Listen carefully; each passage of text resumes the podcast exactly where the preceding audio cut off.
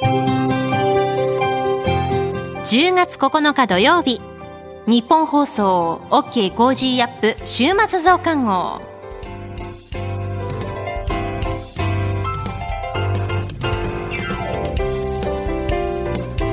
ニッポン放送アナウンサーの新行市佳です。OK Cozy up 週末増刊号。今週の放送でセレクトした聞きどころ番組へ寄せられたメッセージ今後のニュースの予定などを紹介していくプログラムです。毎週土曜日の午後に更新しています。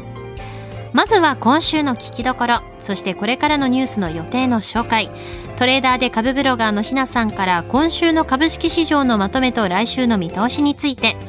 後半は Cozy up コメンテーターがゲストと対談するコーナー。今回はジャーナリストの佐々木俊尚さんとモラロジー道徳教育財団特任教授臨床心理士で上級プロフェッショナル心理カウンセラーの武藤誠英さんに登場いただきメンタルヘルスとコミュニケーションをテーマにお届けします。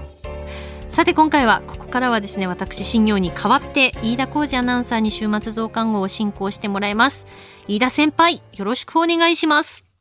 はい飯田浩二です。さあまず今週の出来事でありますが岸田新内閣が発足しました解散総選挙の日程を発表しております。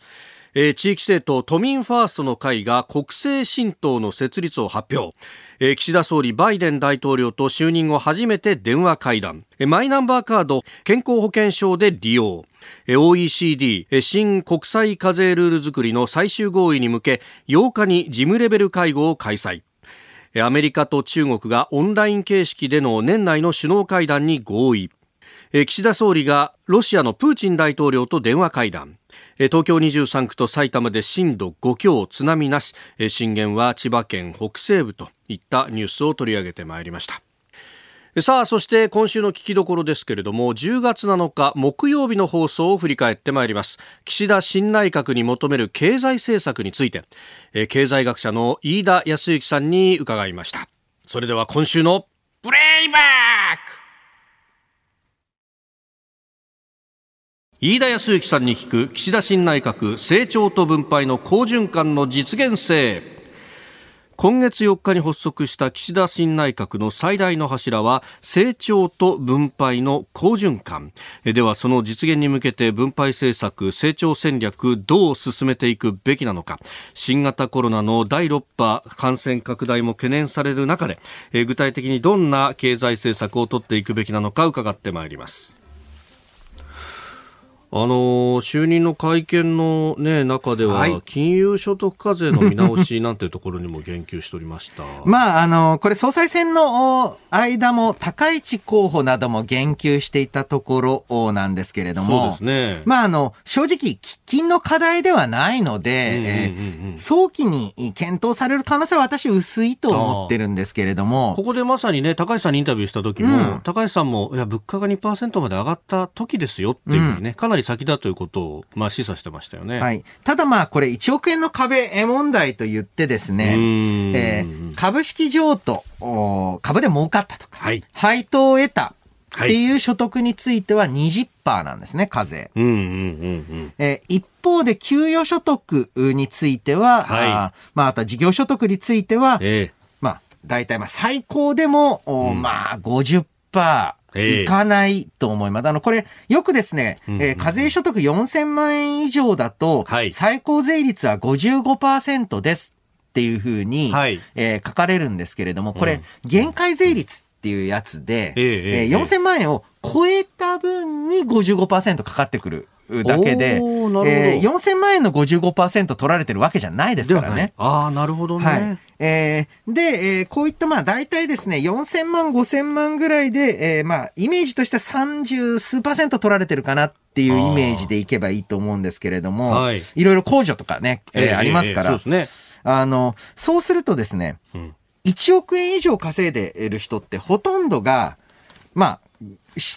株式とか配当なんですよ。はい、金融の方の所得になると。えー金融所得、なんか1億円超える給料もらってるって、それね、プロ野球選手とかぐらいじゃないで、ね、あと、えー、トップ経営者とかね。えー、そうすると、なんか1億円よりもっともっと稼いでる人の方が税率が低くなってしまう。うんこれちょっとやりすぎなんじゃないのかっていうことで、えー、例えばですね、えー、一般的な他の所得と同様に累進課税、えー、課していくとか、あとはあの、イギリスのように一定額を超えた場合には、金融所得課税の税率を上げるとか、これあの、なんで出てきたかっていうと、これアメリカとイギリスで検討が始まってるっていうのも、ちょっと、おまあ、えー、一つ言及するきっかけになってるのかなと思うんですよね。なるほど。で、あの、今日一部の新聞には、あの、所信表明の原案が出てきていて、うん、その中に、まあ、地域や業種を絞らない形の給付金、まあ、これある意味、あの、去年やった持続化給付金に似てるのかなとも思いますが。まあ、ただ今回の場合、事業規模に応じた給付金ということになってます。はい、で、この事業規模っていうのが実は、まあ、僕はまだまだピンときていなく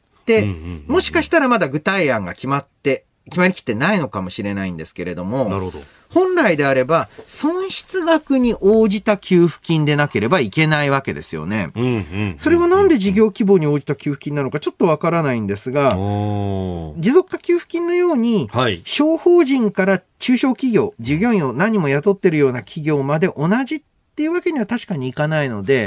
一歩前進はしてるんですが、はい、せっかく日本って、えー、税金取るために企業法人のデータちゃんと取ってるわけですよ。そうですよね、えー、確かにね、法人番号まで振られて。そうそうそうそう。うん、えー、だからこそ、はい、実際の損失に応じた給付っていうビジョンを打ち出す必要があると思うんですよね。で、例えばあの、えーまあ、損失といいますか、はい、利益から損失に転落した企業についてとか、はい、で、その損失の何割を補填とかっていう形にした方が、うんうん、えー、まあ、意味のあるものにできるんじゃないのかなとは思いますね。まあ、例えば2019年と比較してとかいう形で、でね、まあ、コロナ前と比較になりますよね、うん、当然ながらね。そうなんです。そうするとですね、必ずツッコミが、新規設立法人はどうするんだ。はい、ああ、なるほど。まあね、後から考えりゃいいんです、そんなもん。あの、うん、その、その制度に反対する、潰すために細部の話をするっていうのはもう上等手段ですが、はい、この状況ですからもちろんその新規設立法人についての、えー、方法っていうのも考えながらその数として多いところっていうのをしっかりす、うんうん、救っていくような、えー、まあ方策。こっちを優先させないと、まあ、しょうがないですよね。うんでこれ、コロナの痛みに関して、まあ、岸田さんもその総裁選の中でも数十兆円に上る、まあ、補正を出すんだという話はしてましたけれども、その先のこうマクロ経済運営に関して、そのアメリカや、まあ、欧米のように、うん、えー、ハイプレッシャー経済で、うん、えー、財政と金融両方でガンとやってくるんだって、どうですか、そういう方向に行きそうなんですかね？岸田総裁といいますか、総理の話を聞く限りはそういうイメージあったんですけれども、はい、実際の閣僚の発言を見ていると、うん、財務大臣が早速、財政再建の重要性の話をしてみたり、うん、えー、まあ、もともと岸田派宏池会比較的財政再建よりいいの派閥だったので、はい、どこまで岸田さんの意見はかなり変わってきた。特に総裁選での論争を通じて、財政拡大寄りになってきたんですが、はい、それが各閣僚にまで浸透してるのかどうか、ちょっと未知数っていうか、まあ単純に言うと疑問だと。だからこそこれからどうやって、えー、その岸田さん自身の意見の転換を浸透させられるかっていうのも勝負になってくるんじゃないでしょうか。これ気になるのが、あの自民党の税制調査会長に宮沢洋一さんを当ててきたというあたり、まあこの方もともと大蔵官僚でもあるしという、うん、まあなんか顔ぶれを見るとおっという感じがありますそうなんですよね。それはやっぱりあの、えー、岸田さん周りの、はい、えー、方は、えー、まあもともとは財政再建派が多い。そういった中でどうやって、えー、まあ、岸田職を打ち出していけるか。正直、岸田さんだって僕、もう財政再建派筆頭だと思ってたら、はい、だいぶ言うことが違ってきた。だからこそ、その、それ以外の人っていうのとも、しっかりと議論、論争っていうのを進めて、えー、しっかりとしたあ財政金融政策で、高圧経済で、えー、はい、まあ、コロナからの V 字回復とその後の安定成長っていうのを目指す、それをしっかり打ち出してほしいですよね。これ、日銀との間で新たにこう政策協定みたいなアコードを結び直すみたいなことっていうのはあるんですかね、うん、新政権になって。まあ、あの、別に結び直してもいいと思うんですけれども、今のところやっぱり金融政策はそこまでの力にはならないですね。今はやっぱりちょっと財政フェーズだと思います。まあ、そのあたり、明日のね、所信がどうなるかっていうところ、そして、まあ、選挙を前にしてますんで、公約でどう書くかですか？そうですね。うん。その辺は、高市政調会長もね、まあ責任そうですね。まあ、あの、もともとはね、政調会っていうのはそのために、はい、政策を作るためにあるというところがあるので、うん、えー、まあ、新党三役の、まあ、主張であったり、キャラクターっていうのも反映されていくんじゃないでしょうか。はい。さあこの後はこれから1週間のニュースの予定リスナーの皆さんからいただいたメッセージのご紹介。そして後半は今週の株式市場のまとめと来週の見通しについてお送りいたします。どうぞ最後までお付き合いください。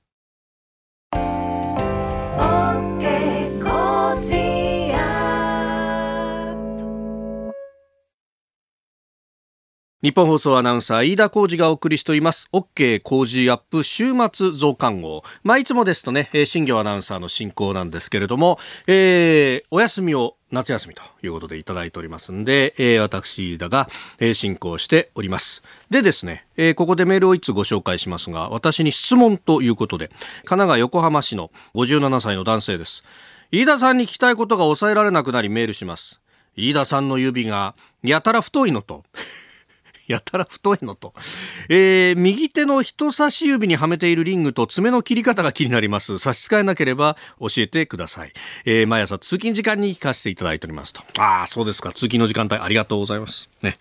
えそして何ですか？あの、指が太い。指が太い、太い、太いんですかね？やっぱね、これね。まあ、あの、たまにスタジオの中の写真をこう撮ってツイッターなどに上げているんで、それをご覧になったと思うんですけれども、うーん、まあ、太いのはともかくとして、この右手の人差し指のリングですね。ああ、あの、確かに私、あの、リング2つつけてまして、指輪ね。えー、1つは、あの、これ右じゃなくて左ですね。左の薬指。まあ、これは、あの、結婚指輪があるんですが、で、それと並んでですね、左のこう、人差し指のところに確かに、えー、ファッションリング的なものをこうはめて、えー、いたりなんかするんですけど、これはですね、あの、もう今から10年以上前になりますけど、私、香港が大好きで、でよく香港にこう、旅行に行ったんですよ。それこそね、あの年に6回香港に行ったことあって、さすがにその時はですね、あの、成田空港の税関のところで止められて、で、ずっとパスポートじっと見られて、で、さらに横から犬に嗅がれてたっていうようなですね、何をこう疑われてたんだみたいなことがありましたが、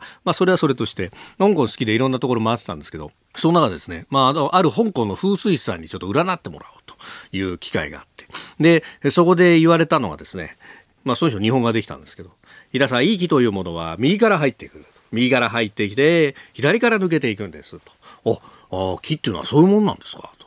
で、えー、ですから右手から入ってきたいい気を。体の中に抑えるためには左の人差し指で蓋をするんですね。って言われてお蓋ですか。ここに指輪つけることであなたの体の中にいい気が出発するって。いうふうに言われてですね。あそういうもんですか。って言って、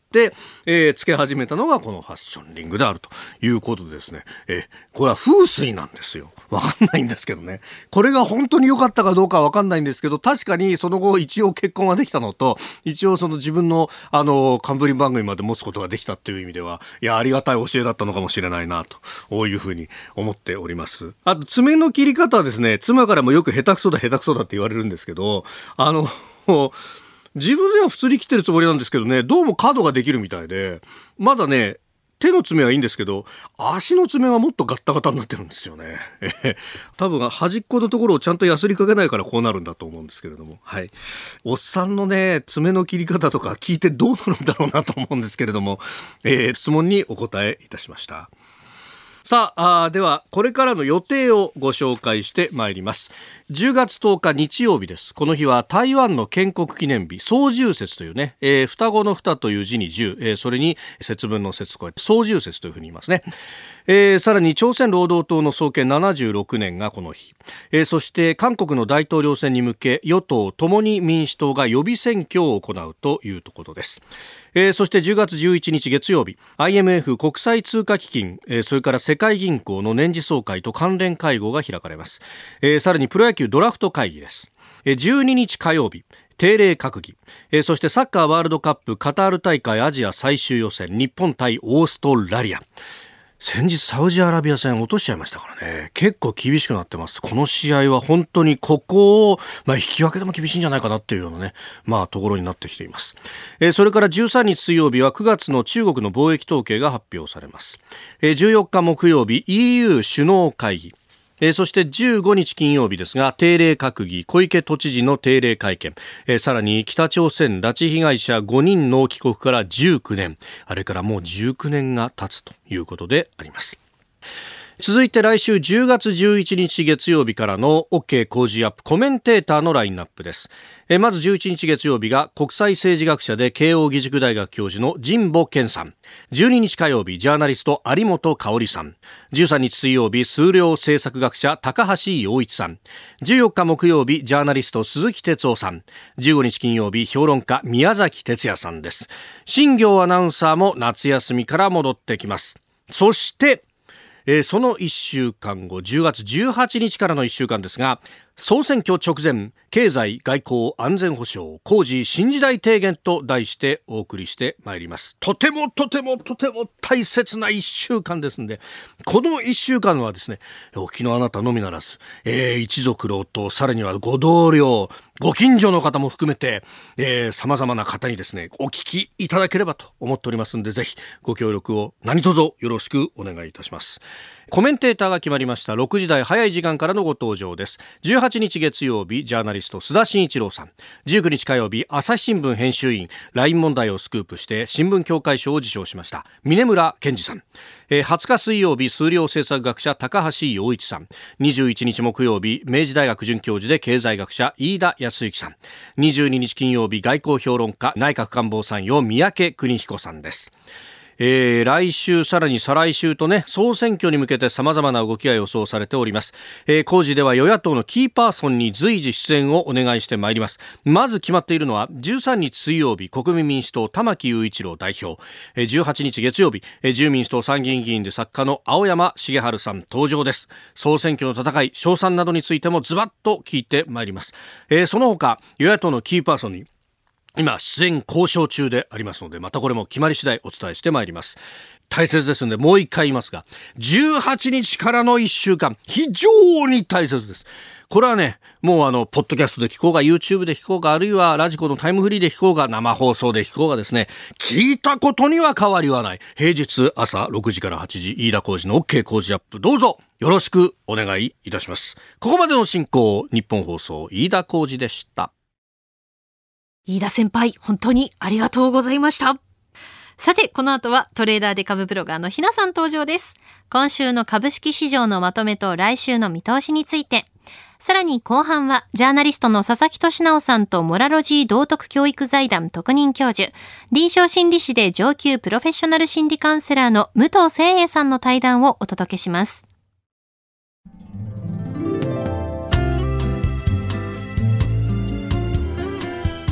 OK Cozy up 週末増刊号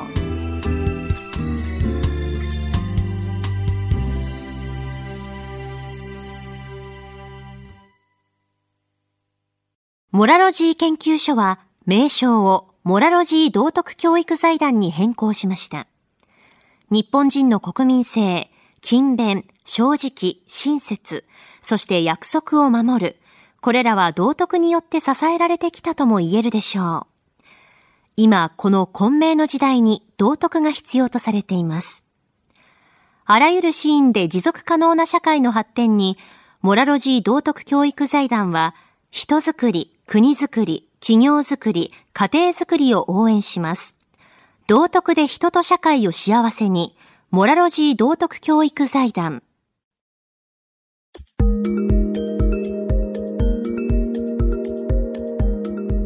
OK Cozy up 週末増刊号。今週の株式市場のまとめと来週の見通しについて、トレーダーで株ブロガーのひなさんに伝えていただきます。それではひなさん、よろしくお願いします。はい、ひなです。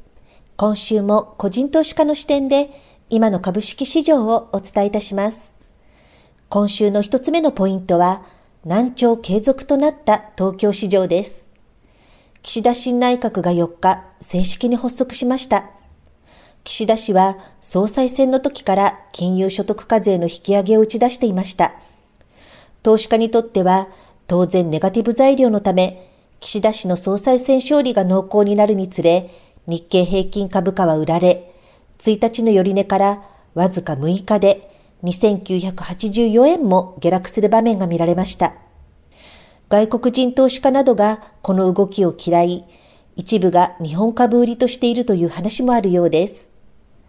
菅総理退陣から新しい自民党に期待が集まっていましたが、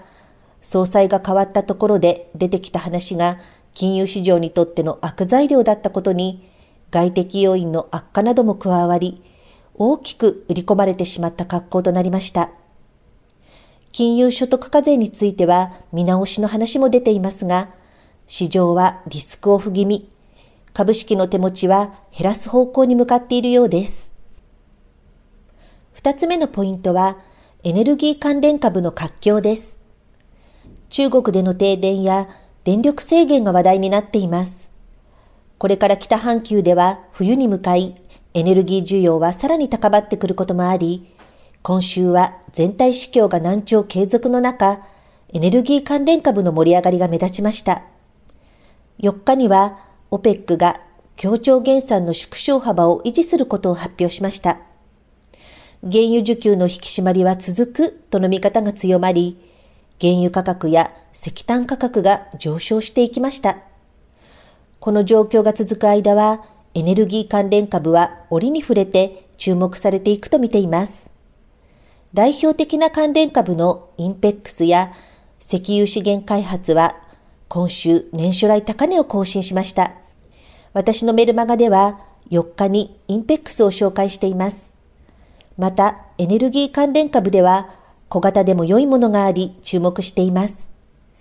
詳しくは私のメルマガやブログでも折に触れて書いていますので、チェックしてみてくださいね。来週のポイントは、新 GoTo トラベル関連株に注目です。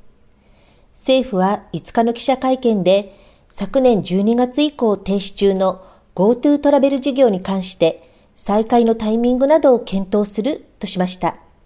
旅行サイトを手掛けるアドベンチャー、エアトリ、オープンドアの株価は8日金曜日は大幅高となっています。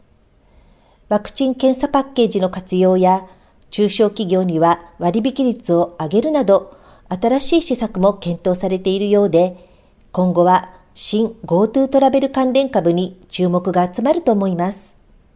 ですが、マーケットの不安定な状態は継続していますので、今しばらくはポジションは少なめ、リスクオフ気味で臨むのが良いかもしれません。今週の相場格言。上り100日、下げ10日。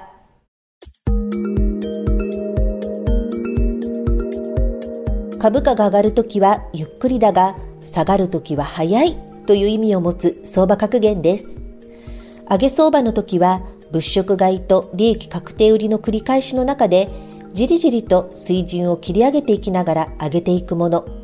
そしてもっと上がりそうと考える人が新たな買いを入れ、さらに株価は上昇していきます。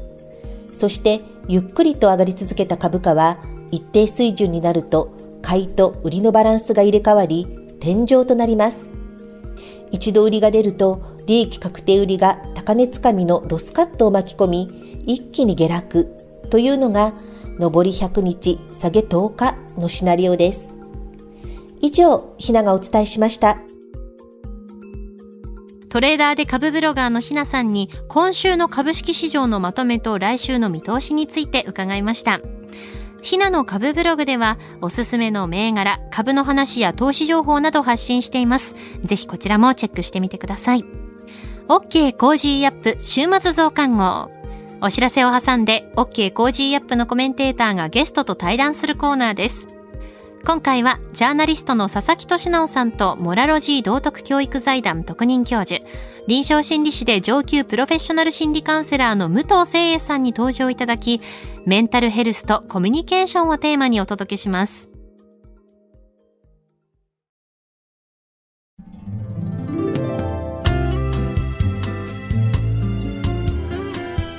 OK Cozy up 週末増刊号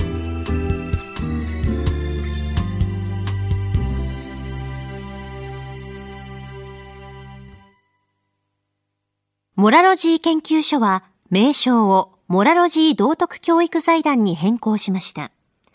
日本人の国民性、勤勉、正直、親切、そして約束を守る、これらは道徳によって支えられてきたとも言えるでしょう。今、この混迷の時代に道徳が必要とされています。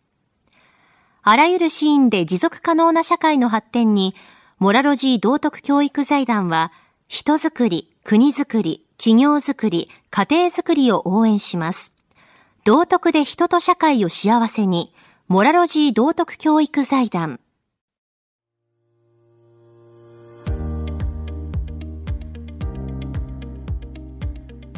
ジャーナリストの佐々木俊直ですこの配信は政治経済国際情勢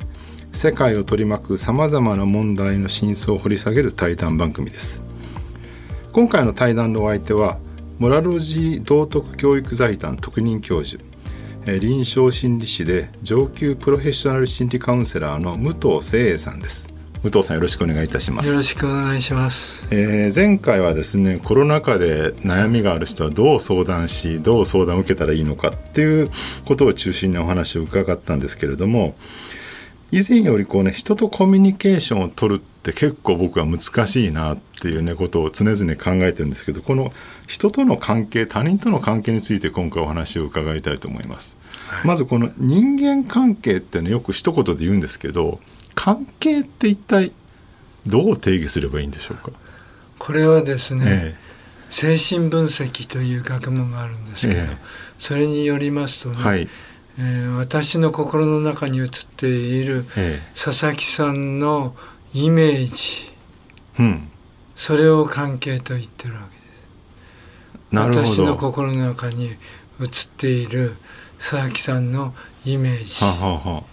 まあ一種投影されたものですね。なるほど僕そのものじゃなくて僕のイメージが武藤先生の中に映されている。映されてそれをどういうイメージで作るかってことなんですか？そう。それを言葉によって、あるいは行動によって表情によって顕在化する場合もあるし、隠す場合もある。関係を隠す場合もある。なるほど。本当は嫌な関係なのに、嫌だっていうふうにあの言うのはちょっとまずいから気まずいですよね、うん、気まずいから、すごく素敵だって褒めたりする、でも本当の関係はどうなんだってカウンセリングではその本音の部分をね、ええ、話しに来る方が多い。ですあるいは2回目3回目ぐらいになると、本音をさらけ出す人もいる。わけ、日頃はね例えばあいつちょっと苦手だなと思ってもそれを口には出さないですもんね。そうですね。でもそれは本当は口に出して、まあ、カウンセラーの方にそういうのはいいことだと思うんですけどじゃあそうやってこいつちょっと苦手だなと思う人との関係ってどうどうすればいいんですかね？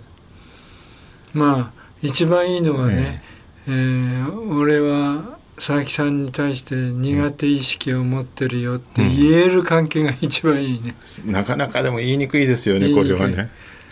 言いにくい時は言わない方がいい。言わない方がいいそうですよね。簡単なんです。なるほど。そうすると、ね、日本人はね、えー、今ねコミュニケーションが苦手っていうふうになってますけど、うんうんうん、特にコミュニケーションではフォーマルインフォーマルって分けた場合、えー、インフォーマルな人間関係があるいはコミュニケーションがとっても苦手ですね。インフォーマルってのは公式じゃない、え公式じゃない。決められていないコミュニケーションです。例えばうん9階上がろうとしてエレベーターを待っている、ええ、でエレベーターのドアが開いて、え、そこにずっとね67人入って、はい、で一番最初に入った人はあの鍵を押すボタンが遠いね、えー、すいません。誤解をしていただけますか？はいいいですよ。このいうね、えー、コミュニケーションが苦手。意外に苦手な人が多いんですかね。苦手なんですなるほど。こうやってね人の背中を乗り越えて押したり、ね、押しちゃうんですね頼まないでね。言えばいいもの。を、うんうんうん、なんかね言う勇気というかあるいはどう評価されるんだろうか、うんうんうん、どう見られるんだろうかっていうことで周りの目を気にする人たちが非常に多くなっている、うん、これは何で苦手なんでしょうね。周りの目が気にするから相手どういう関係でそれを言っていいか分かんないからですかね。支えてくれる人がいないから。支えてくれる人。だから自分をバックアップしてくれる人、味方になってくれる人がいない。ああなるほど。ああ押してあげてとかね、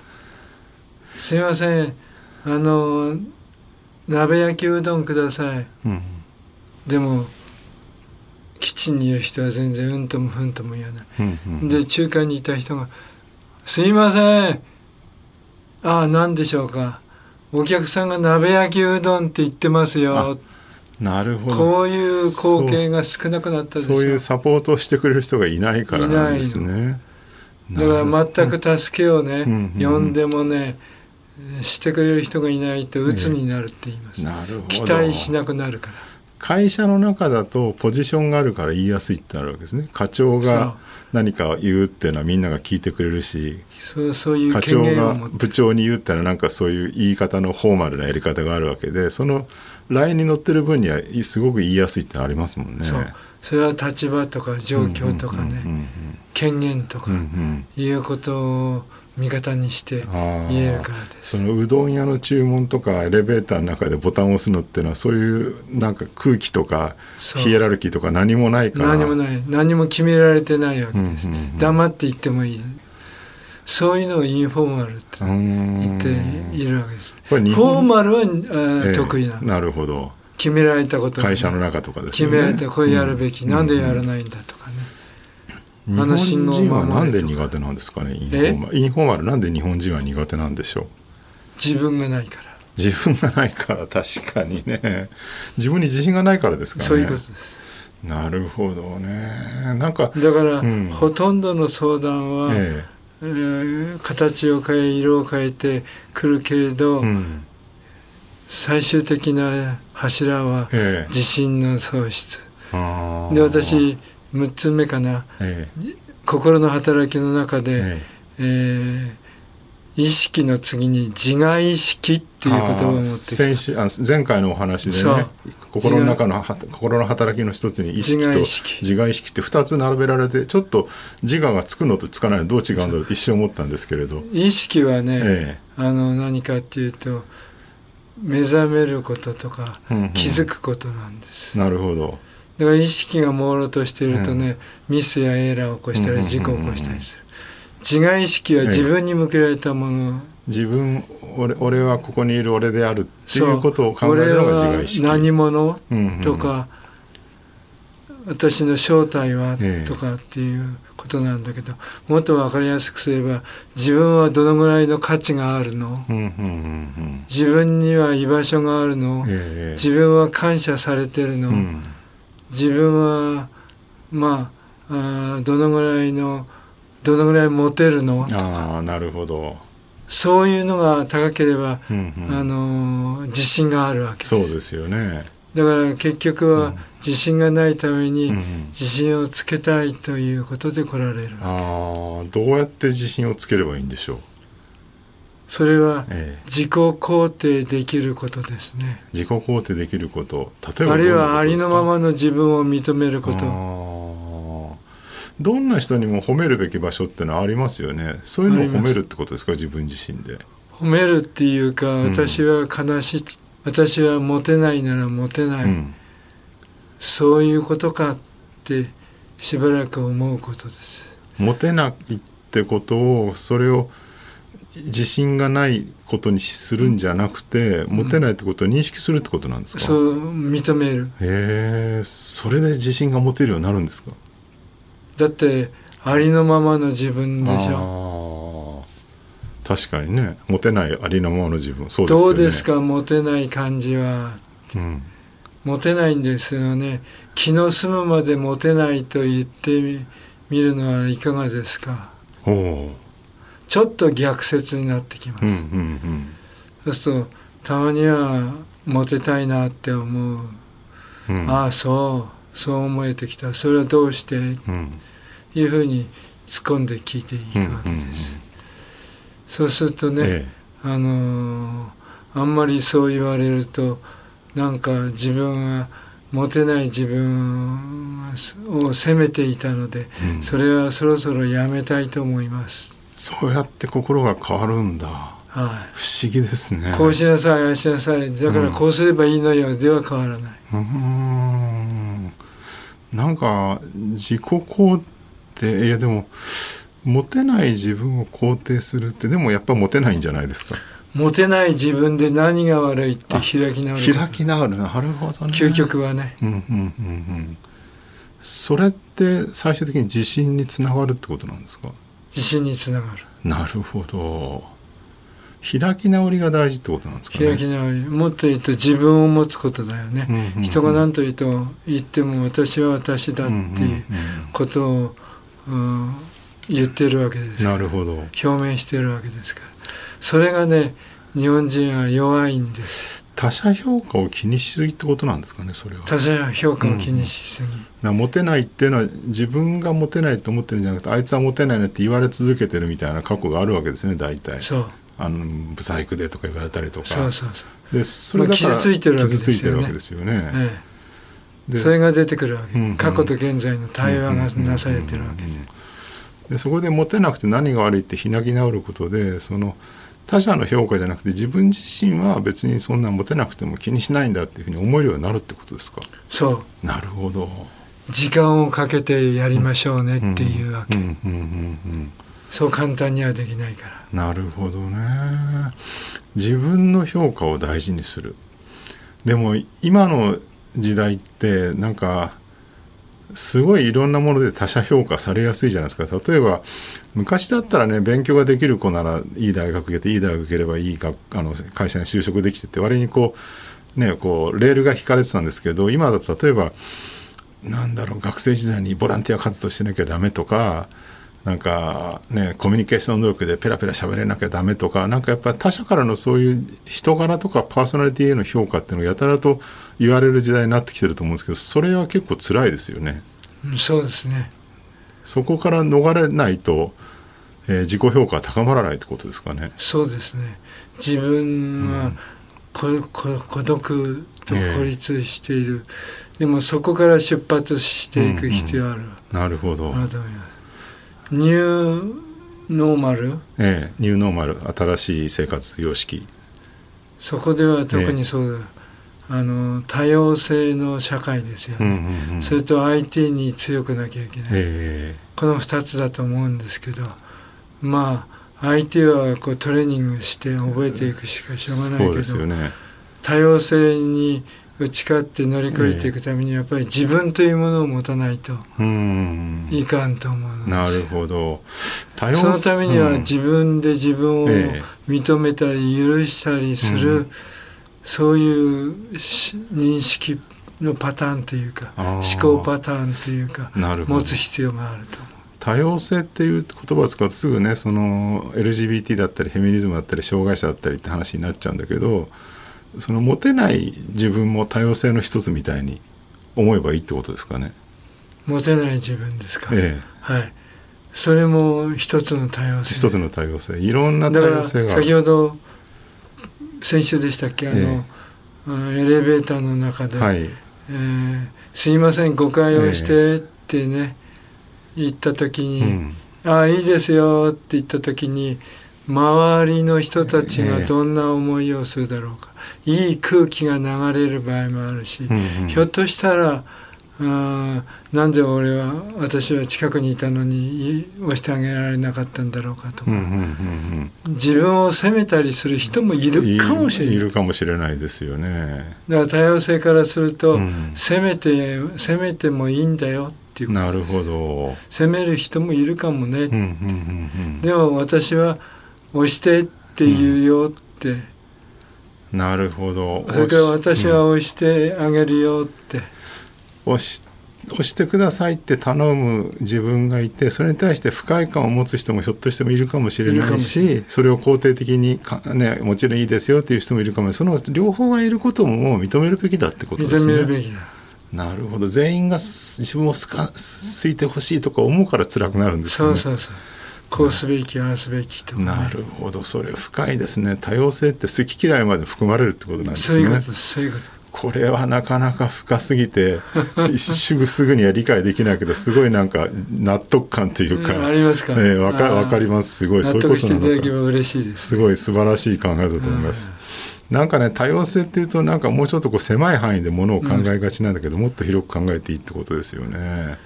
いろいろ考えてみないとね。あの今回のねそのコロナコロナ禍がもう1年半続いてこの中でほら結構リモートワークで会社の同僚との会議も Zoom みたいなオンラインになったりとかあとそもそも飲み会とか会食とかも、えー、なくてですね例えば去年入社の新入社員だったりすると会社入ったのに一回も同僚と会ってないとかね、うん、えー、会社の社員と会ってないみたいな人もいたりとかですねすごいこうなんかどうやってここから人との関係作ればいいのか悩んでる人も結構多いと思うんですよね。なんか僕の知り合いでもね中途採用でなんか会社に入ったんだけど別の会社から。入ったはいいけどなんか Zoom でしか会ってないのでそもそもなんかリアルでどんな人かみんなわからないと。えー、 Zoom だとやりなんか正式なやり取りしかしないじゃないですかフォーマルな、はい、インフォーマルが全然見えないので、こういう悩みは、ね、どうすればいいんでしょうか？あのコミュニケーションの上にメタコミュニケーションってあるんですよ。メタコミュニケーション。メタっていうのは窃盗語として使うわけですね。はい、コミュニケーションについてのコミュニケーション。だから先輩とか同僚と会えてない、えー、あるいは好きな人とも会えてない、はい、そういう時に、えー、会いたいねということだけじゃなくて、えー会えない自分が寂しくてしょうがないとか、それからコミュニケーションできないことで、えー、こんなことでカバーしてますとか、おかげでたくさん食べるようになって1 0キロ増えちゃいましたとか、えー、そういうね会えないということについて説明するコミュニケーション。これをメタコミュニケーションと言ってるわけですけど、それででもなんとか耐えている自分がいますとかね、えーそういうことをつける。あるいは枕言葉に使ってコミュニケーションを取る、ええ、しばらくぶりだね。何ヶ月会ってないんだろうと、なるほど。要するに会社のコミュニケーションというと仕事の業務の内容とかそういう物理的なっていうか直接的なことしかやり取りしないんですけどその時にそのメタコミュニケーションの要素みたいななるべく加えていくってことですかね。加えていくっていうこともしくはそのメタコミュニケーションについての会議とかやればいいかもしれないですよね。ああそうですね。今日はみんなでオンラインばかりの孤独について話し合いましょうみたいなこと言ったりとか。いいですね。そうすると、ええ、皆さん結構本音が喋りやすくなる。うんなるほど。気持ちを喋ることになってきます。どうしてもオンラインの会議だとなんかなんだろうこう雑談になりにくいっていうのがあるんでなるべくそうやって雑談してメタコミュニケーションを膨らましていくっていうことが大事だってことなんですね。はい、私もいくつか本を書かせてもらったんですけど、はい、一番売れたのが雑談力です。雑談力。なるほど。素晴らしいです。それ最初に書いたのは私なんです、えー、なるほど。それからいろんな方々が、えー、あの書いていただいて、えー、雑談力が有名になった、うんうんうんうんあるいは雑談ということが見直されてきたといういきさつがあります、ね、あの雑談例えばいろんなイノベーションとか技術革新があるときに技術者同士の雑談こそが一番イノベーションの種になるみたいな話もありますもんね。ねフォーマルな会話ばっかりしてると新しいものが生まれてこない。雑談とはフリートーキングですか、ね、なるほど。でその雑談はもちろんイノベーションの種なんだけど同時にやっぱそういう心の健康にも大事だってことなんですね。大事ですね。まあ脳の体操にもなるでしょう、えー、なるほど。あるいはカタルシスにもなるでしょう。ずっとなんか言いたくてモヤモヤしてたけど言いなかったことをこうやって吐き出すと雑談で、それでこう気持ちがスッと晴れやかになるってこともできるわけなんですね。そうですねそうするとこれからの時代ね、まあ、オンラインのミーティングも、まあ、リモートワークある程度定着していくでしょうからオンラインのミーティングどんどん増えていくと思うんですけどやっぱりここでいかに雑談力を生かしていくかってことが個人にとっても企業にとっても大事だってことですかね。私はそう思ってますね。はい。なるほど。素晴らしい。雑談の話まで、えー、行くとは思ってませんでしたけども、えー、心の健康と雑談って実はつながってんだなって考えると非常に僕は今日勉強になりました。心は、まあいろんな働きで出てきているけど、まあ理解というのは素晴らしい交流を生む、と同時に理解は心の栄養でもある。なるほど。心の栄養なんですね。その辺がね、うん、まあ今日の締めの言葉になるかなという。心の栄養である理解。いい言葉ですね。ありがとうございました、ありがとうございました、はい、今回の配信では臨床心理士上級プロフェッショナル心理カウンセラーでモラロジー道徳教育財団特任教授の武藤清栄さんにお話を伺いました。ありがとうございました。ありがとうございましたあなたと一緒に作るニュース番組日本放送 OK コージーアップ平日月曜日から金曜日朝6時から8時までの生放送でお届けしていますぜひ FM 放送、AM 放送はもちろんですが、ラジコやラジコのタイムフリーでもお楽しみください。OK Cozy up 週末増刊号。ここまでのお相手は、ニッポン放送アナウンサーの新行市佳でした。